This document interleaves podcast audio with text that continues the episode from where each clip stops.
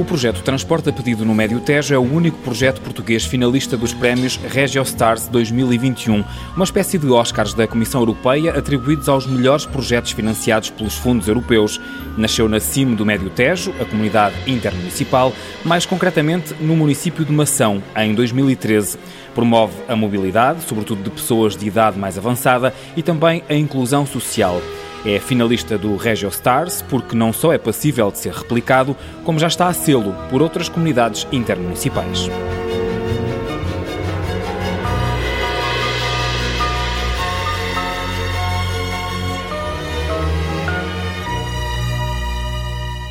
Miguel Pombeiro é o secretário executivo da CIM do Médio Tejo. Este projeto Transporte a Pedido abrange já 12 conselhos desta comunidade intermunicipal, com 70 circuitos e 30 operadores. Estão nos finalistas do Regiostars. Como é que veem esta distinção? Independentemente do resultado final do, do Regiostars, eh, o facto de eh, termos um projeto que é finalista e que é claramente indicado como uma boa prática, portanto deixa toda a comunidade intermunicipal do Médio Tejo bastante contente e também os seus municípios. E de facto uh, prova que todo o trajeto que foi iniciado já em 2013 tinha razão de ser e que de facto este projeto responde uh, a problemas concretos de determinadas populações e que não é apenas um projeto de mobilidade, é também um, projeto de, eh, de, inclusão social e, portanto, eh, este reconhecimento é sem dúvida bastante simpático para todos. O que vos levou a criar este projeto? A baixa demografia e a alteração dos territórios? Sim, perder aqui algum, algum tempo apenas com, algum, com o contexto territorial. Uh, Médio Tejo tem uh, 13 conselhos, tem 3.400 km quadrados. Entre esses conselhos tem alguns, por exemplo, que são praticamente da dimensão de toda a Ilha da Madeira, portanto, apesar de não terem nem longe nem perto a mesma população. E, portanto, há zonas claramente de baixa densidade e que a existência de transporte público regular é bastante escasso. E, simultaneamente, normalmente estas zonas de baixa densidade são também os territórios onde temos uma população mais envelhecida. E, portanto, este é o contexto de partida e daí que em 2013 a primeira experiência tenha sido feita no Conselho de Mação. O Conselho de Mação tem 400 km quadrados, tem cerca de 7 mil habitantes e, portanto, tem uma densidade populacional de 16, 17 habitantes por quilómetro quadrado. E tem distâncias bastante longas até à própria sede do Conselho, onde estão centralizados, eh, em regra, eh, os serviços públicos. E, portanto, foi aí o ponto de partida.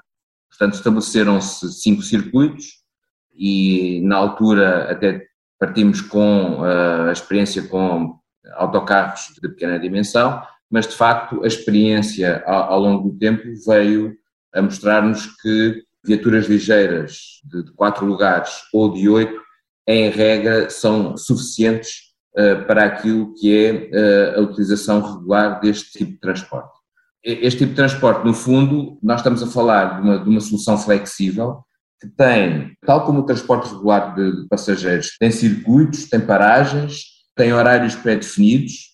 A única diferença é que ele apenas é ativado mediante uma reserva prévia da, da viagem. Nós temos um número verde, mas também é possível fazê-la por reserva online, embora para a população envelhecida o telefone é, sem dúvida, o meio mais adequado para fazer a reserva e, portanto, até às três da tarde do dia anterior. E depois temos uma plataforma que, no fundo, faz a otimização diária das, eh, das próprias rotas e adequa-se o tipo de viatura a afetar e de forma a que se também minimizem o número de quilómetros a percorrer, porque eh, a viatura já só vai às paragens onde nós sabemos que existem uh, pessoas que pretendem o transporte e faz depois o trajeto mais curto até ao destino, que em regra é ou a sede de conselho ou a sede de, de freguesia, conforme as situações. Pois esta central de reservas, no nosso caso, é gerida pela própria comunidade intermunicipal do Médio Tejo e que, eh, portanto, depois são remetidas para as dezenas de operadores que temos contratado a cada um dos circuitos. Foi preciso criar de raiz essa rede de operadores. Exatamente, eh, e operadores que estejam perto do local dos circuitos. Isto é, uma das nossas preocupações é que também uh, se consiga ter esta solução ao menor custo possível. Para ter uma ideia, isto foi sendo otimizado. No início, na tal experiência piloto no Conselho de Mação com cinco circuitos, o custo mensal andava na ordem dos 4.500 euros. Neste momento, nós uh, operamos mais de 70 circuitos em 12 conselhos, uh, temos mais de 1.300 paragens e todo uh, o custo mensal anda na casa dos 7 mil euros mensais. Portanto, fomos otimizando. Para isso, o que é que é necessário? É necessário que a contratação do operador seja muito próxima do próprio circuito. Para quê? Para que o número de quilómetros em vazio seja o mínimo eh, e, portanto, aqui também os custos eh, se vão diminuindo. Portanto, nós neste momento, para operarmos eh, estes mais de 70 circuitos em 12 conselhos, temos cerca de 30 operadores de, de, de táxi com os quais temos contrato. E a população, qual é que é o feedback que vos tem chegado? O, o feedback é muito positivo. Aliás, nós, ao longo deste processo, fazemos inquéritos para uh, perceber o nível de satisfação e uh, em todos os itens anda entre os 85% e os, e os 97%. Portanto, o feedback é bastante positivo. A utilização do serviço é que é distinta de conselho para conselho. Há conselhos onde a utilização é muito intensa, uh, já, já referi Mação, mas Abrantes, Sardual, Ferreira do Zezer, em Tomar, inclusivamente também em Vila Nova da Barquinha, uh, em Torres Novas. Há também uh, conselhos onde a utilização é muito residual, Alcanena, em Constância. Porquê? Porque são conselhos que têm uma oferta de serviço público de transporte já muito intensa e, portanto, cada caso é um caso. E este também é um serviço que é muito flexível. Portanto, nós podemos adaptar uh, àquilo que são as necessidades ou as realidades uh, locais. Nós temos circuitos que funcionam os 5 dias úteis uh, por semana. Temos um conselho onde os circuitos funcionam por freguesia, portanto, em cada freguesia funcionam um ou dois dias úteis portanto, o dia do mercado, ou, eh, enfim, normalmente os motivos que levam à utilização de transporte a pedido têm a ver com ou a deslocação para serviços de saúde, portanto, questões ligadas à saúde, eh, e depois também questões ligadas à, à vertente comercial, portanto, eh, os dias do mercado na sede de conselho, tem muito mais utilização do que nos outros dias, e portanto, de facto, o nível de aceitação é, é bastante grande. Nesta primeira fase, essencialmente o projeto centrou-se na ligação dos lugares das freguesias à sede do Conselho, onde cada vez mais estão centralizados a globalidade dos serviços, e, uh, entretanto, uh, iniciámos uma nova experiência, aquilo que designamos o link, que é também um transporte a pedido, mas aí o que nós estamos a fazer é a ligação entre sedes de Conselho.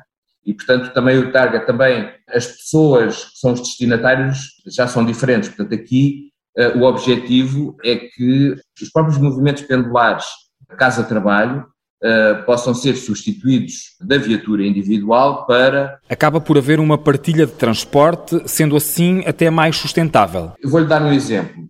Neste momento existe um autocarro que faz a ligação entre Abrantes e Tomar, uh, cerca de 30 km. Só que essa ligação é passar por várias localidades, por várias sedes de conselho, rentabilizando essencialmente os muitos pequenos percursos que essa linha de autocarro faz. Ora, isto para um utilizador que uh, quer sair de Abrantes e quer chegar a tomar, uh, não se sujeita a uma hora, a uma hora e tal, a passar por todos estes locais. Portanto, esta carreira existe essencialmente para satisfazer os pequenos trajetos que existem no entretanto entre, entre esta linha eh, e não a origem-destino. E, portanto, é uma nova experiência que estamos a fazer aqui com viaturas de oito lugares e que está também eh, a correr bastante bem. Para terminarmos, sentem que existe uma replicação do projeto, até porque é também por isso que a Comissão Europeia vos está a distinguir. Sim, claramente. Eu e as, e as técnicas que, que têm este projeto já não temos conta ao número de apresentações que fizemos uh, aos nossos congêneres, seja nas comunidades intermunicipais, seja mesmo câmaras municipais, e, portanto, é um processo que uh, hoje já existe em várias comunidades e em vários locais do país, porque, de facto, corresponde a uma necessidade de mobilidade, como disse no início, mas também de inclusão social, porque, de facto, é impensável que em determinadas localidades haja transporte público de passageiros, porque não teria o um mínimo de rentabilidade. com este serviço, se nós fizéssemos este serviço da forma tradicional, isto é, colocando uma carreira, portanto, a passar, independentemente de saber se temos utilizadores ou não, nós com este modelo do, do transporte a pedido, nós fazemos apenas 10% dos quilómetros que seriam feitos na modalidade tradicional. Portanto, há uma redução do número de quilómetros uh, em 90%. E o que é que isto mostra? Mostra que seria completamente, do ponto de vista económico, desastroso, de facto, a adoção de uh, soluções tradicionais de transporte público de passageiros uh, nestes territórios de, de baixa densidade. E, portanto, é uma solução que se adapta ao próprio território. O projeto da CIM do Médio Tejo, Transporte a Pedido, é finalista dos prémios Regiostars da Comissão Europeia. Miguel Pombeiro foi o convidado desta semana do Desafios do Urbanismo.